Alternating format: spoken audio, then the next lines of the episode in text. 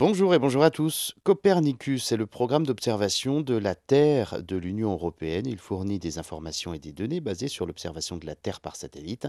Le programme est coordonné et géré par la Commission européenne. Ces données aident à améliorer la qualité de vie des citoyens européens. Les services d'information fournis sont accessibles gratuitement et librement à ses utilisateurs.